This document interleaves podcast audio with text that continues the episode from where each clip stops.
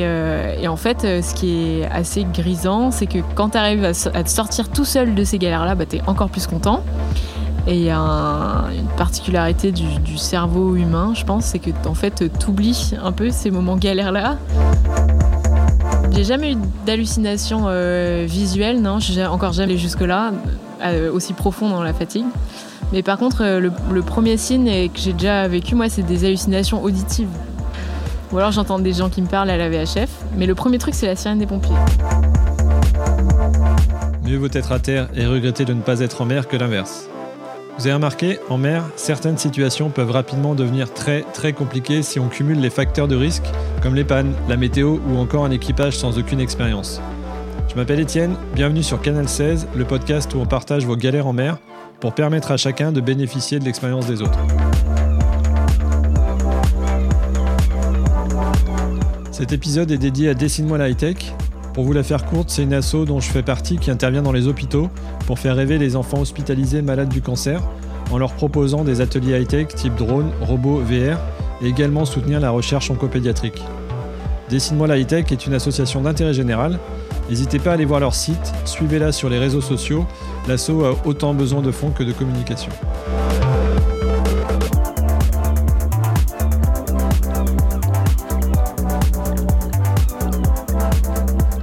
Eh bien, chers amis, après 97 messages, je les ai comptés, 8 mois d'attente, nous avons enfin trouvé un créneau pour enregistrer. je suis hyper content de la recevoir, ça faisait longtemps qu'on n'avait pas eu de coureur au large euh, pour nous donner plein de bons conseils. Et ben voilà, nous sommes au QG Nantais, euh, au Lab, sur les bords de Loire, ça faisait longtemps pour enregistrer ce podcast. C'est parti, bonjour Charlotte. Bonjour Étienne.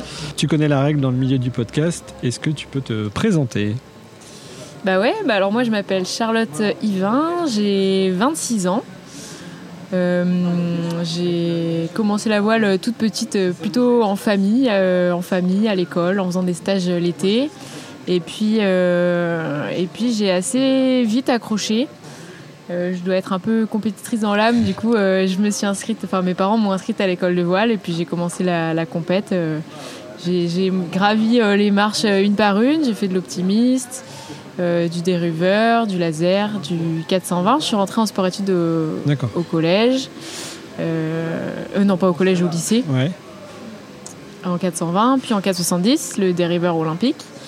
Et, sur mon temps libre, bah, j'ai navigué sur d'autres bateaux avec d'autres gens. Enfin, je passais un peu tout mon temps sur l'eau, quoi.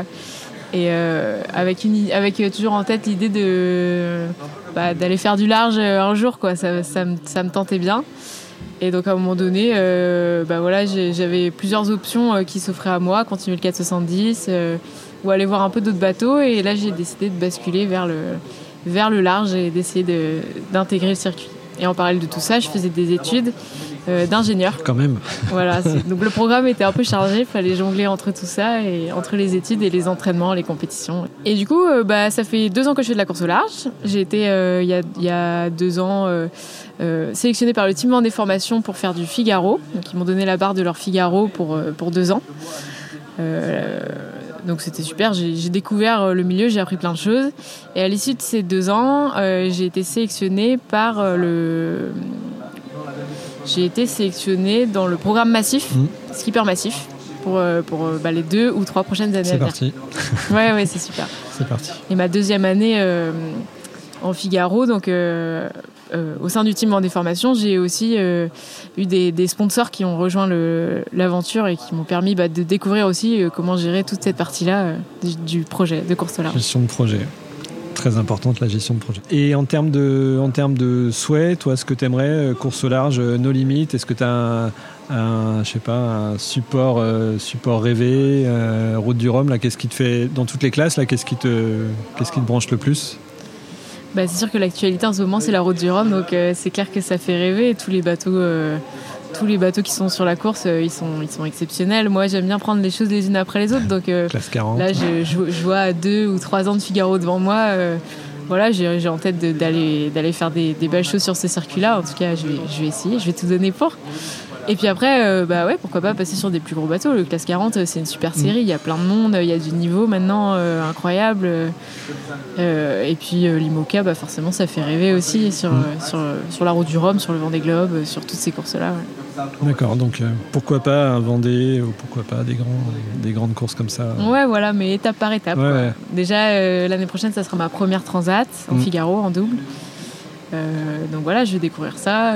à chaque fois, je me dis, bon, bah si j'accroche, euh, si, euh, mm. si ça se passe bien, et eh ben on ira voir le step au-dessus. Et, et, pour l'instant, à chaque fois, ça se passe bien et je grimpe les, les marches comme ça, donc c'est cool.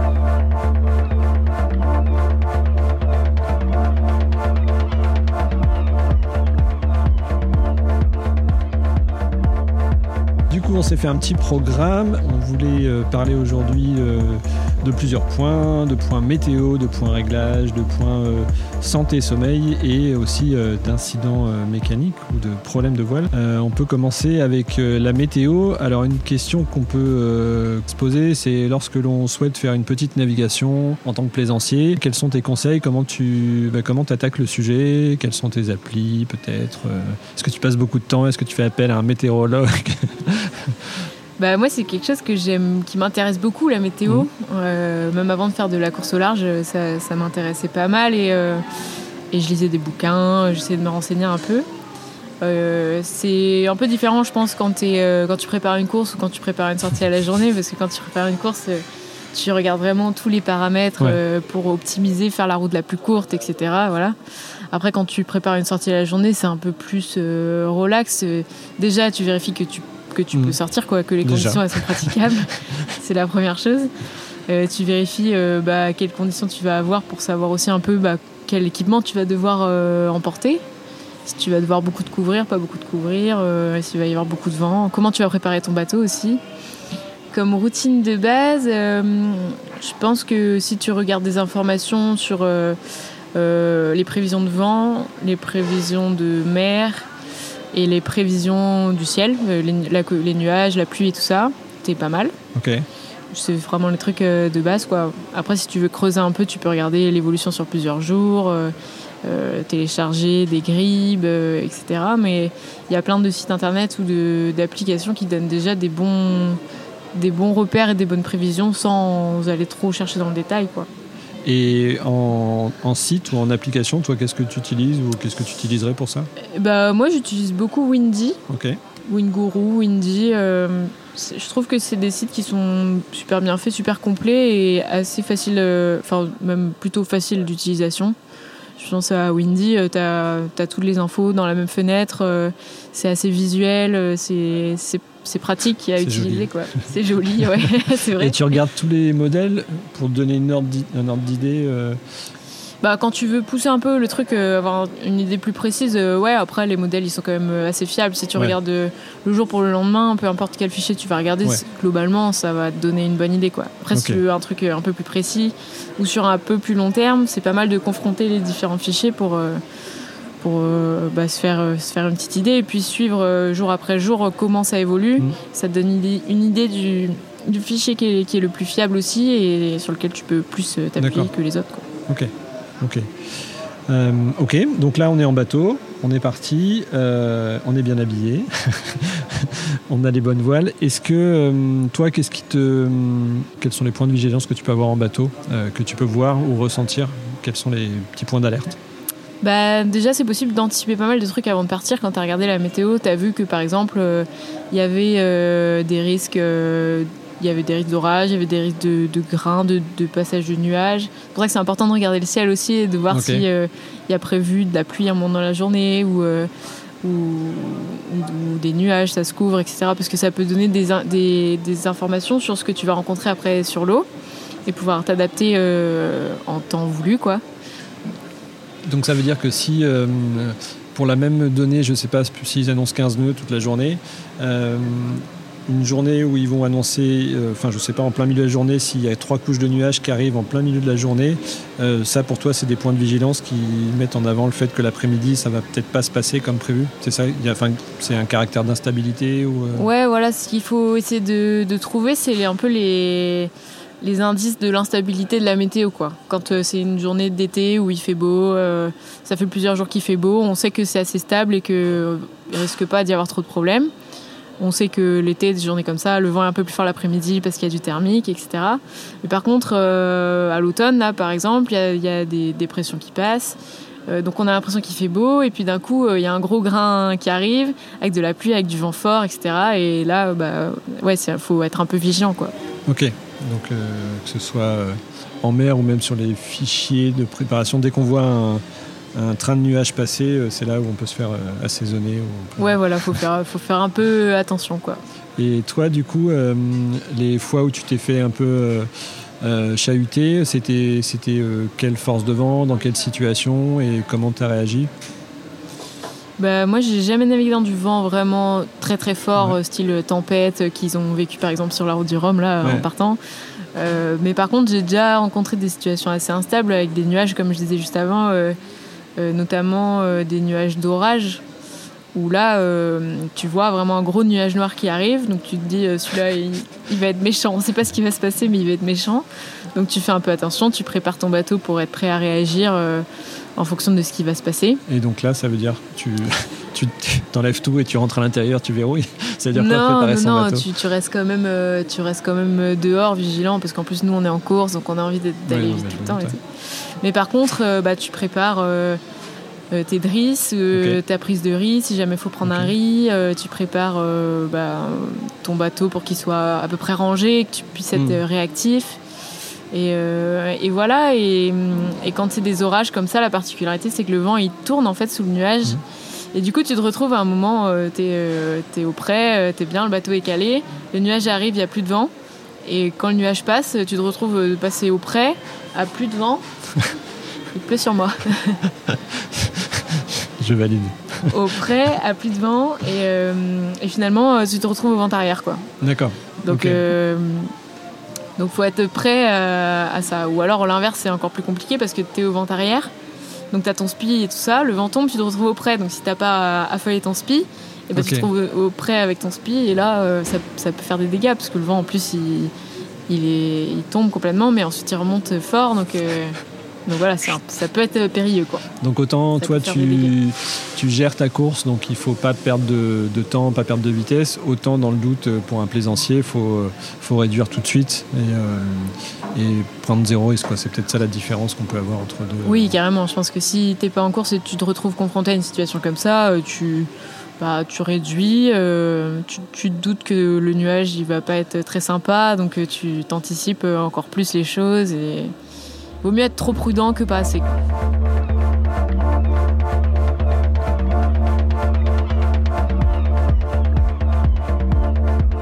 Toi, est-ce que tu as des conseils de réglage euh, quand tu es dans le tout petit temps, euh, tout petit temps euh, Quel est le, point sur lequel tu es ultra vigilante?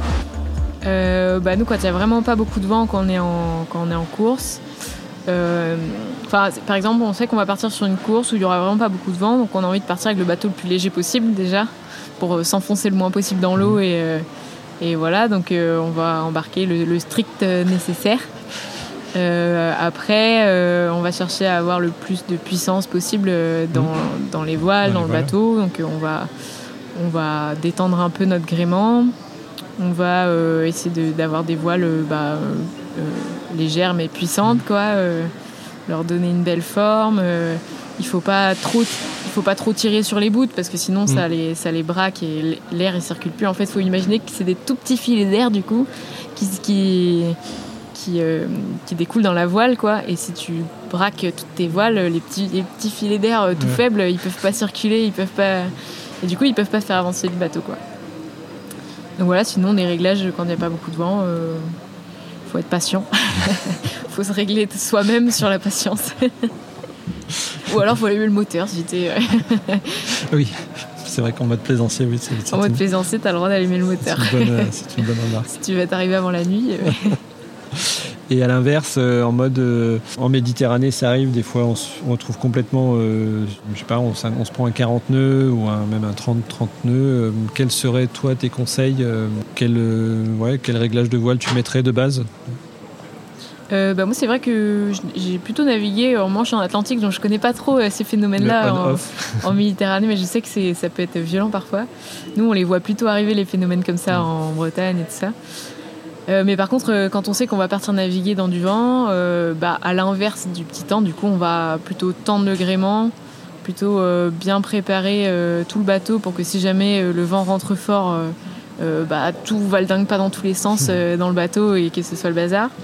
Euh, et puis après, euh, bah, il faut que c'est les conditions où il faut que le bateau il soit le mieux préparé possible quoi. Qu'il n'y hmm. ait pas un truc euh, qui, puisse casser. Parce qu'en général quand il y a un truc qui commence à casser et eh ben c'est après c'est le, cercle de, la mort quoi. Et, t'as un problème tu, tu essaies de le résoudre il y en a un autre qui arrive pendant ce temps là et puis tu t'en sors tu t'en sors plus jamais quoi. Tu t'en sors une fois que le coup de vent est passé et que ton bateau il est senti dessous quoi donc euh, ouais, il faut vraiment essayer d'anticiper un maximum de choses. Si tu sais que tu vas aller naviguer dans du vent, euh, tu, tu, tu prépares tout en conséquence. Quoi. Mhm. les voiles, les prises de riz, euh, le matériel. Il faut mieux vérifier son bateau deux, trois fois que... Mhm. Ouais, donc pour, même pour les bateaux de loc, le fait de checker ton bateau avant de partir, c'est, ça te permet aussi d'affronter un vent un peu plus fort et de te retrouver un peu. Ouais, ouais, carrément. Bah, pour moi, c'est, indispensable. Euh, d'autant plus que tu loues un bateau que tu connais pas bien, que c'est pas toi qui as préparé. C'est super important de faire euh, une fois, deux fois le tour avec le loueur, euh, un bon état des lieux où tu sais exactement où sont toutes les, tous les trucs utiles et importants. Et, et voilà, si, même tu as le temps de faire une petite, euh, un petit tour de démo euh, pour mhm. euh, voir comment sont passés les, les boots, les, les systèmes et tout, c'est bien.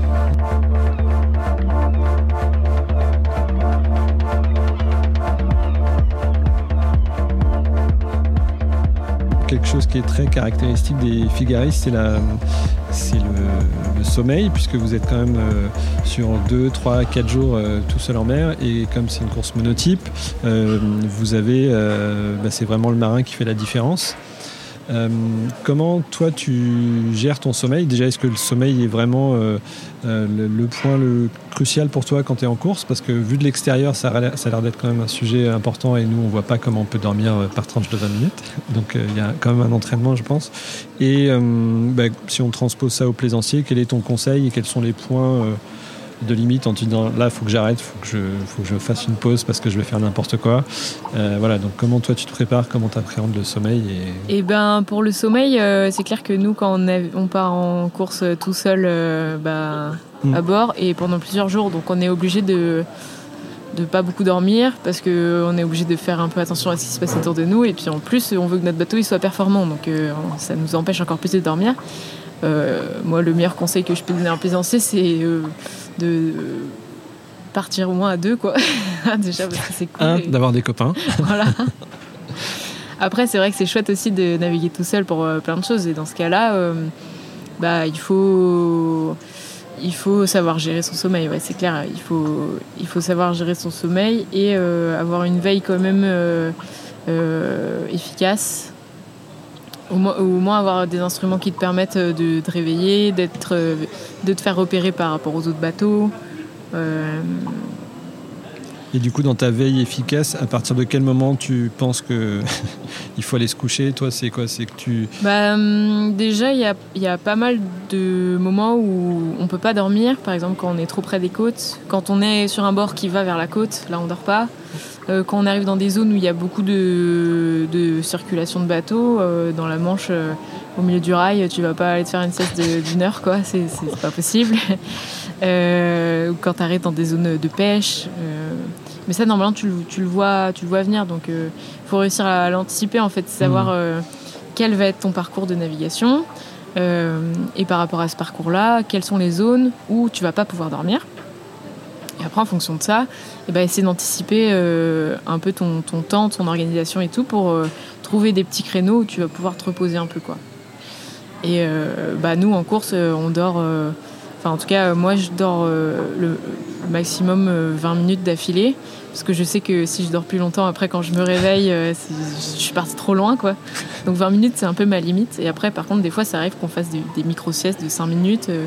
en gros, entre 5 et 20 minutes. Quoi. D'accord, et ça, ça te permet de tenir euh, plusieurs jours Ouais, parce que après, quand tout va bien, on, peut faire plusieurs fois 20 minutes, par exemple, mais Moi, je me réveille toujours au bout de 20 minutes pour déjà vérifier qu'il n'y a pas de danger autour, que mon bateau est bien réglé, que, que voilà. Après, s'il n'y a pas de problème, que tout va bien, hop, je repars pour une petite sieste de 20 minutes. Et, et ça, c'est quand on navigue près des côtes, quand on Mhm. traverse l'Atlantique. J'imagine qu'on peut dormir un peu plus longtemps. Enfin, j'espère quand même. C'est pour ça que tu veux traverser l'Atlantique. Voilà, c'est pour ça que j'ai traversé l'Atlantique pour faire des grandes siestes. Mais non, ouais, ouais. Enfin, si c'est bien géré, en tout cas, euh, ça permet de tenir euh, plusieurs jours. En fait, ça dépend des, ça dépend des courses. Si tu pars euh, 24 heures, tu peux ne pas dormir quasiment. Euh, C'est comme si tu faisais une nuit blanche euh, chez toi. euh, C'est un petit peu plus sollicitant, mais euh, tu peux tenir quoi. Et si après tu navigues plus que 24 heures, là il faut, là il faut commencer à réfléchir, ouais, parce que Mm. plus que 24 heures, ton corps il commence à être vraiment en dette de sommeil et, et c'est important de pas de pas aller trop loin dans Mm. cette dette là et, et, et de garder de la lucidité quand même. Quoi. Mm. Ok. Et hum, comment toi t'es organisé dans ton bateau pour être sûr de, de te réveiller? Est-ce que c'est euh, t'es à côté d'un un réveil J'ai vu qu'il y avait des grosses sonneries. Comment organisé dans Ouais, moi j'ai une alarme dans mon bateau bah, qui dépasse pas 30 minutes d'ailleurs, donc euh, les siestes elles font maximum 30 minutes. Et euh, ça fait le bruit à peu près de. De je sais pas si tu te souviens de l'alarme incendie euh, du lycée, tu vois, ou du Ah ouais collège. Ah ouais. Voilà, ça fait ce bruit-là euh, dans le bateau, quoi, dans un tout petit espace, euh, à peu près le même volume. Donc si tu te réveilles pas, c'est quand même t'es parti loin. Et moi, ma première solitaire du Figaro, à la fin de la, de la dernière étape, donc ça faisait déjà un mois de course par étape, super intense et tout. Et bah, le, cette alarme hyper puissante, elle mettait une minute à me réveiller, quoi.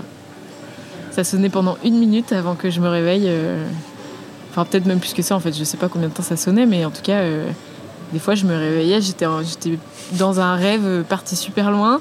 Dans mon rêve, j'entendais la sonnerie, euh, je sais pas ce que c'était, et puis je finissais par me réveiller, à me souvenir où j'étais et me dire Ah oui, ok. Et il y en a qui marquaient que il pouvait pas, la- il fallait pas la mettre euh, à portée de main, sinon t'étais étais morte en fait. Il fallait obligatoirement se faut, lever faut se lever, euh, faut se. pour la couper. faut que ton cerveau se remette en route, quoi. Parce qu'au bout d'un moment, on part tellement loin euh, que tu, tu sais plus trop ce qui t'arrive, quoi. Ouais. Et si tu l'as à portée de main, tu la coupes et tu, Tu te la coupes là. et tu te rendors, et puis là, tu es parti pour peut-être 3-4 heures, mais là, ça devient dangereux, quoi. J'ai jamais eu d'hallucination euh, visuelle, non. Je suis encore jamais allé jusque-là, euh, aussi profond dans la fatigue. Mais par contre, euh, le, le premier signe que j'ai déjà vécu, moi, c'est des hallucinations auditives. Et là, j'entends, euh, en général, euh, moi, mon signal d'alarme quand je suis trop fatiguée et qu'il faut que j'aille dormir, c'est que j'entends la sirène des pompiers dans mon bateau. Ou alors j'entends des gens qui me parlent à la VHF. Mais le premier truc, c'est la sirène des pompiers. Et quand je commence à entendre la sirène des pompiers, maintenant je sais que, euh, attention, euh, on va faire une petite sieste de, Ok. de 10 minutes et Et tu entendras une autre sirène, mais ça sera. voilà. Ouais, donc tu as déjà ce, ce level-là de. Ouais, je pense qu'il y a- y, plusieurs, euh, il y a plusieurs niveaux d'alerte, quoi. Hmm, hmm. Pour éviter euh, un accident. Et si tu as une alerte, euh, tu parlais du matériel du coup. si tu as une alerte collision, c'est, ça fait le même bruit c'est, tu peux le paramétrer, ouais, ouais. Tu peux. En gros, nous à bord, on a un ordinateur avec un logiciel, Adrena, et euh, avec Adrena, sur Adrena, on capte euh, l'AIS des autres bateaux, on capte, euh, enfin, on a, on a le vent, tout ça qui est, qui est, Ok. qui est ramené sur le, sur le logiciel, et du coup, après, tu peux paramétrer des alertes euh, de collision, des alertes euh, si le vent tourne, des alertes euh, si tu te rapproches trop des côtes. Ok. euh, donc tu Et peux ça sonne aussi fort. Ouais, ouais, si t'as envie, tu fais sonner plus fort même. hein. Vous devez passer des bons moments à bord. Bah, le problème, sympa. c'est que des fois, quand tu as besoin de dormir, tu es obligé de, Ouais. de couper un peu les alarmes parce que sinon, ça sonne tout le temps et Ouais. tu. C'est un peu désagréable. Est-ce que euh, sur la veille active, tu t'étais échoué euh, en bas de chez toi sur la, C'était la troisième étape entre Fécamp et la baie de Morlaix C'est ça arrivé à Roscoff. Est-ce que tu peux nous juste nous raconter parce que moi je euh, on a juste enfin moi j'avais juste j'ai vu la vidéo à la fin avec euh, Gaston. Celle voilà. Est-ce que toi vu de, de ton point de vue comment ça s'est passé et, et est-ce qu'il s'agit de veille ou de enfin voilà comment ça s'est passé? Bah, en fait, pour, alors, pour remettre dans le contexte, euh, c'était la troisième étape de ma première solitaire du Figaro. Donc, euh, je découvrais la course au large, c'était ma première année, euh, le- la course en solitaire, le Figaro et tout. L'intensité que c'était aussi. Mhm. Et c'était la troisième étape. Et on était parti de Fécamp, on était allé virer une bouée dans la mer Celtique, enfin entre l'Irlande et l'Angleterre, un peu loin. Bref, on naviguait depuis trois ou quatre jours. Et on arrive à Roscoff. Et à l'entrée de la baie, j'étais cinquième. Un truc incroyable. J'arrivais à la maison en cinquième position, première bisu et tout. Enfin, le, vraiment le scénario euh, de dingue, quoi. Trop génial. alors j'étais là, j'étais, j'étais hyper fatiguée, mais j'étais euh, trop contente d'arriver et puis trop contente d'arriver cinquième en plus, quoi. Et, euh, et, donc il nous restait une bouée à enrouler avant d'aller à, l'arrivée. Mmh. Cette bouée qu'on avait enroulée, c'était une cardinale qui indiquait un caillou. Euh, une cardinale que je connais bien parce que bah, la baie de Morlaix, c'est là où j'ai appris la voile. Euh, mm. je sais que le caillou, il est là par rapport à la bouée. Euh. donc j'étais assez sereine. J'arrive, je commence à voir des bateaux qui arrivent autour de moi. je connaissais une personne sur deux qui était sur l'eau parce que c'est, bah, c'était mon club de voile. C'était plein de gens, que, plein de gens qui, qui, venaient me féliciter. Quoi. J'étais pas encore arrivée, donc j'étais concentrée. Et euh, donc j'enroule cette bouée, je fais une super manœuvre d'affalée et de spi. Enfin vraiment tout se déroulait nickel. Je me mets cap vers l'arrivée et, euh, et je vais pas revérifier où est ce caillou euh, une dernière fois en me disant euh, bon bah là j'ai regardé entre la bouée et l'arrivée c'est bon, je peux y mhm. aller tout droit. J'avais regardé avant mais j'ai pas mhm. revérifié après. Et donc je pars, le bateau lancé et tout et là bam et là, je me dis non, le caillou, c'est pas possible, il peut pas être là. Et en fait, euh, il y avait plus de courant que ce que j'avais imaginé. Euh, je me suis fait un peu euh, déporter et j'ai pas fait attention. Il y a du, enfin, j'étais dans l'euphorie. Il y avait plein de monde autour de moi. J'ai perdu un peu la lucidité, quoi. Je pense que mmh. ça aurait été n'importe où ailleurs que dans la baie de Morlaix. J'aurais vérifié cinq fois où était le été en milieu de course, en départ de course, tu l'aurais peut-être pas fait comme ça. Bah, j'aurais pas fait comme ça. En tout cas, j'aurais été plus vigilante, je pense. Et là, mmh. j'ai où j'étais un peu trop en confiance, où j'étais un peu trop fatiguée. Où enfin, c'est un ensemble de, plein de choses, je pense. Ouais, ton arrivée, tous tes copains et toutes tes connaissances, le courant, c'est ça, je pense, qui manquait en tête. Euh, effectivement, si ça t'a déporté. Ouais, ça m'a déporté. Et du coup, bah, je suis passée de l'euphorie à trop génial. Euh, j'arrive, euh, ça va de la grande fête à la maison. À ah bah non, j'ai cassé mon bateau, j'ai tout gâché. vraiment, j'étais au fond du trou. Quoi. Et là, ouais, t'as réussi à repartir quand même. Du coup, euh, ils t'ont tiré euh, rapidement ou euh Ouais, bah du coup, en fait, la marée descendait en plus de ça. Donc mon bateau, il s'est retrouvé vraiment coincé sur le caillou, qui est en fait un caillou. Il y a un gros caillou, un plus petit caillou, et je me suis retrouvé coincé entre les deux. Et comme la mer descendait, le bateau, il se posait petit à petit sur le sur le petit caillou avec le foil. Le, foil faisait béquille un peu, quoi, tu vois. Et j'entendais le bateau qui craquait, qui craquait. Et moi, j'étais là, je mettais le moteur en marche arrière, je mettais les voiles dans un sens, dans l'autre pour essayer de, de, reculer. Mais il y avait trop de courant et le bateau était trop coincé. Hmm. Et du coup, j'ai dû finir par demander de l'assistance. Hmm. Et comme on était 200 mètres avant l'arrivée, bah, il y avait des bateaux euh, qui pouvaient m'aider. Donc c'était assez rapide. Et du coup, ils m'ont tracté, mais du coup, j'ai dû abandonner la course euh, pour, euh, pour assistance. Quoi. Mais n'empêche que c'est toi qui as ouvert la bouteille de champagne que Gaston t'a amené. Bah ouais, ouais, en fait, euh, c'était super dur parce que bah, tout le monde voyait que j'avais fait une super étape, mmh. ils étaient contents pour moi. Euh, Gaston, il avait masterisé toutes les autres étapes. Euh, c'était le premier bisu tout le temps et avec de l'avance en plus, donc il était vraiment fort. Et là, j'avais réussi à le, à le dépasser et, et ça l'a touché et que je me mmh. retrouve comme ça. Donc il m'a offert sa bouteille de champagne à l'arrivée. Ouais.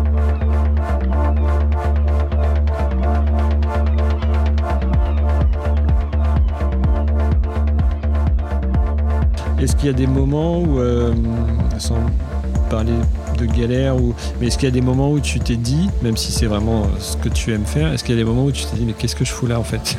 Oui, plein de fois. Moment de solitude. ouais, ouais. Bah, quand tu es, quand es euh, en solitaire, en course, en fait, il y a des moments incroyables et c'est trop. Ouais, voilà, c'est un peu le, le, les montagnes russes des émotions. Il y a des moments euh, incroyables où tu es trop, es trop heureux d'être là. Et en même temps, tu te dis, ah, j'aimerais bien aussi le partager avec d'autres gens, mais, mais bon, je profite à fond. Et puis, il y a les moments de, un peu plus euh, de galère ou, euh, ou des situations compliquées où tu as l'impression que tu vas pas être capable de, bah, de, de, de, manœuvrer, de, de régler des problèmes ou quoi. Et donc là, ça peut être. Ça peut être difficile, ça peut être des situations des fois qui durent un peu longtemps, ou quand tu es vraiment trop fatigué, ou, ou là, bah, du coup, tu te dis, qu'est-ce que je suis venu faire quoi Pourquoi je me suis mis là-dedans alors que je pourrais être tranquille chez moi ou alors naviguer que les week-ends quand il fait beau et tout et, en fait, ce qui est assez grisant, c'est que quand tu arrives à, te sortir tout seul de ces galères-là, bah, tu es mm. encore plus content. Mm. Et il y a une particularité du, cerveau humain, je pense, c'est que en fait, tu oublies un peu ces moments galères-là. Euh, parce que tu as réussi à les, à les résoudre, à les surmonter. Et en fait, euh, du coup, à chaque fois, tu peux aller un petit peu plus loin dans la, dans la difficulté, mmh. dans le, la fatigue, dans la galère. Euh, et ton mmh. cerveau, il, il s'adapte, il mmh. s'adapte quoi. Il retient surtout les, les, bons moments au final. Et, et ton, ton petit hack mental, c'est que tu sais qu'après, ça va bien se passer. C'est-à-dire que quand tu sais que c'est la grosse misère et que t'en peux plus, tu dis t'inquiète, ça va bien se passer après. Ouais, même pas, je me dis, euh, bon, bah, de toute façon, là, tu es, donc t'as pas le choix. Maintenant, euh, on y va, quoi. C'est vrai que c'est une des particularités du bateau. Ah, bah, quand t'es en plein milieu de, du golfe de Gascogne ou je sais pas où et que t'as une galère, euh, bah. tu galères. Ouais, tu, faut y aller, quoi, faut la résoudre. Et si vraiment t'arrives au bout et que tu peux pas la résoudre et que ton bateau il coule ou je sais pas quoi, bah là, quelqu'un viendra te chercher. Mais... mais le reste du temps, c'est toi qui gères. Mais le reste du temps, faut que tu te débrouilles tout seul. Ouais. Le truc qui me fait euh, le plus peur, mais euh, auquel j'essaye de pas penser parce que sinon tu, tu pars plus jamais en mer. Mais c'est quand même important de l'avoir en tête parce que je pense que c'est le, risque euh, le, plus, important qu'on ait en bateau, c'est de tomber à l'eau quand on est tout seul. Donc c'est le, je pense c'est le pire truc qui peut t'arriver. Donc donc t'essayes que ça n'arrive pas. Ouais. Mais bon, tu penses pas tout le temps non plus parce que sinon tu, tu sors plus quoi. Donc c'est longe, euh, enfin t'es, es souvent accroché avec ta longe, le gilet. ouais, ouais, ouais. Après quand on est en course, euh, on est assez sécure. On, a le gilet de sauvetage obligatoire. Quand les conditions sont un peu chaudes, bon après c'est la responsabilité de chacun, mais tu t'accroches avec la longe. Puis t'as du monde, euh, enfin t'as aussi du monde peut-être autour. Ouais, t'as toujours du monde pas trop loin. On a des balises personnelles de mmh. positionnement, la IS la PLB. Donc, euh, donc voilà, on est, on est quand même plutôt en sécurité quand même. Hmm. Ouais, par rapport à un plaisancier qui traverserait le golfe tout seul. Euh, euh, dans des tout seul, ouais, c'est peut-être. Ouais, mais pour lui, le plus gros risque, c'est pareil, c'est de, hmm. de tomber par-dessus bord et, et voilà, parce que tant que, même, enfin, peu importe quel problème tu as, si tu es toujours sur ton bateau, hmm. tu, normalement, tu risques rien, enfin, ouais, à, à, moins de te blesser, mais. Mais c'est vrai qu'en course, vous avez quand même le, enfin, le monde qui vous suit et euh, comme tu dis, il y a du. Ouais, ouais, bah, c'est de la monotypie, nous, donc on est quand même souvent à, proximité. Très proche. Pas toujours à vue, mais presque, quoi.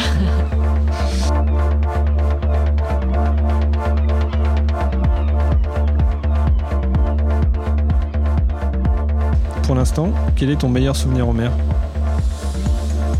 Pareil en fait, toutes tes questions, euh, j'en ai, j'en ai plein moi des bons souvenirs en mer. Un, souvenir.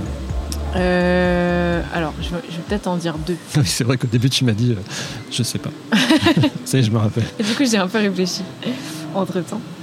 Et bon, c'est un souvenir qui est assez large, mais c'est les, les, vacances qu'on passait en famille en bateau quand j'ai un peu découvert, découvert la navigation et tout ça j'ai des souvenirs euh, super de partager ça avec euh, mes parents, ma sœur, mmh. euh, des, convoyages avec mon papa, l'été, les étoiles, enfin un peu la, découverte de, ce milieu-là. Du milieu-là en famille.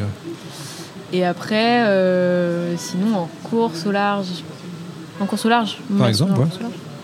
J'ai des bons souvenirs en dériveur aussi. en dériveur aussi, hein, en 420, 460.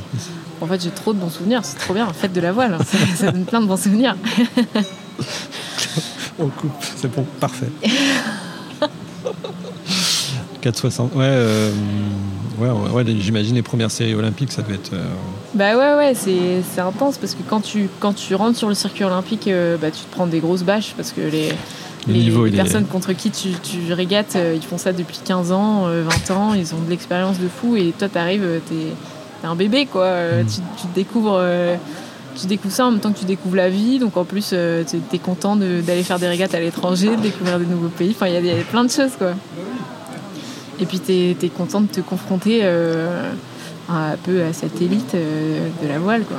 Et après, c'est la même chose quand tu arrives en course au large, surtout sur le circuit Figaro. Bah, c'est pareil, les gens qui sont là, ça fait 15 ans qu'ils mm. font ça. C'est leur, leur 14, 15e solitaire du Figaro. Ils se sont déjà échoués deux, trois, Trois fois. fois. euh. Donc voilà, non, j'ai des super souvenirs. euh. Allez, je me remets dans ma première année en Figaro. euh, Je pense que la, la, la régate que j'ai préférée, c'était le Tour de Bretagne à la voile. On, on- c'est en double cette course-là, Mhm. et c'est par étapes. Soit on fait un parcours euh, côtier, on revient dans le même port, ou soit on fait un ralliement d'un port à un autre. Et sur cette course, avec Pierre qui était mon coéquipier, qui était aussi euh, team des formations, et on était tous les deux des bisous, donc on était vraiment l'équipage de bisous. On dormait dans un camping-car et tout. Enfin, on était un peu les, les bisous manouches du- de la course, quoi. Et on a quand même réussi à faire trois, pro- trois euh, podiums d'étape, dont euh, une victoire d'étape. Et ce souvenir-là, il est incroyable parce que c'était un, un petit parcours euh, départ à Concarneau, arrive à Concarneau et un, petit, un tour dans les Glénans. euh, voilà. et, et on fait une petite option qui, nous, qui nous passe en tête. Et après, on était pourchassés par les, par les cadors. euh, bah, en plus, euh, en double, t'as. Il y avait qui, du coup, là, avait- Derrière nous, euh, à nos fesses, il y avait, il y avait Gilles Damae qui était avec Fred Dutil. Trois fois rien. Voilà, donc l'équipage de Cador. Et vraiment, il y avait deux longueurs de, de bateau entre eux et nous. Et toute la descente au vent arrière, on était là avec Pierre, mais qu'est-ce qu'on doit faire Qu'est-ce Match qu'on doit racing. faire Match racing. Et on était super concentrés, et puis eux, euh, bah aussi, et- mais eux, ça les faisait marrer, quoi. de nous voir comme ça, on a réussi à tenir jusqu'à l'arrivée, et là, c'était l'explosion, on était trop contents.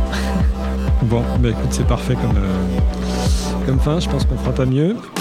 Voilà, cet épisode touche à sa fin. Euh, pour nous aider, n'oubliez pas ces 5 étoiles sur Apple Podcast ou Spotify. On vous souhaite tous les deux de belles navigations et je vous mets tous les éléments en description sur le blog canal16lepodcast.fr et vous pourrez aussi retrouver énormément d'infos euh, sur le site de Charlotte, yvain.fr-yvain.fr. Euh, je vous remettrai ça également. Bah, c'est terminé pour nous. À bientôt Charlotte. À bientôt Je mettrai mon site à jour parce qu'il ne l'est pas. Merci Étienne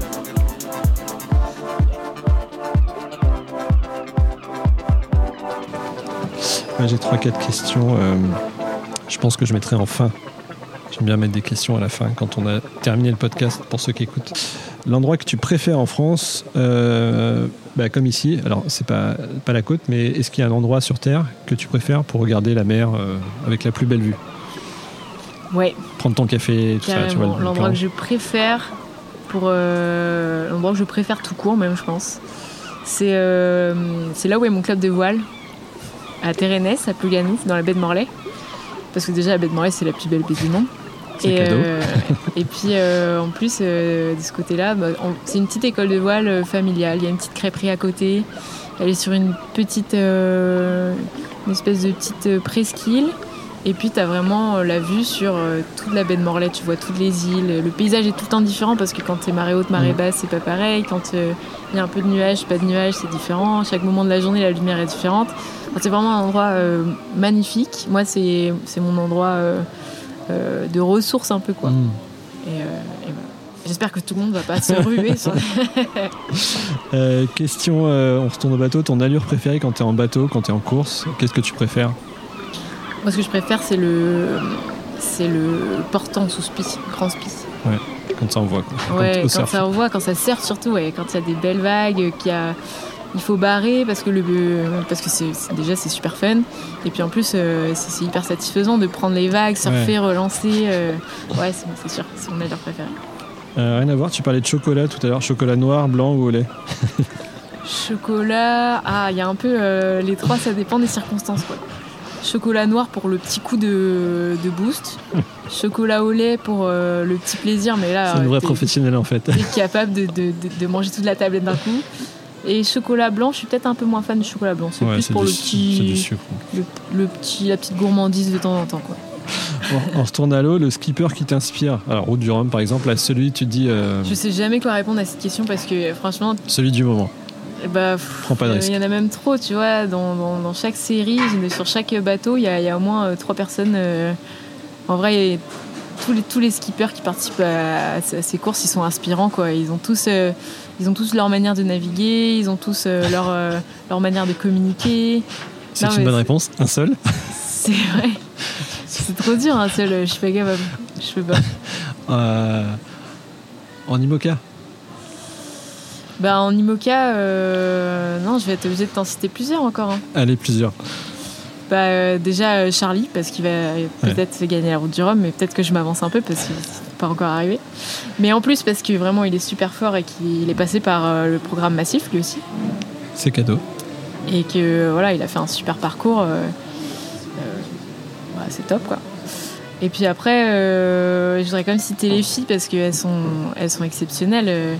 Je pense notamment là à Justine Métro qui fait un Ouais. super, euh, un super euh, parcours sur la route du Rhum et qui, qui a fait aussi un beau parcours en Figaro, euh, Mm. qui, qui est super pro, super. Enfin, voilà, j'aime beaucoup. Sam Davis évidemment parce que c'est, je me souviens encore de son Vendée Globe en 2008 euh, Mm. avec Roxy. C'était, Mm. incroyable, c'était trop génial. Enfin, elle, est- elle est vraiment communicative quoi. Ouais, super. Ce qu'elle communique, c'est super. Enfin, c'est trop inspirant.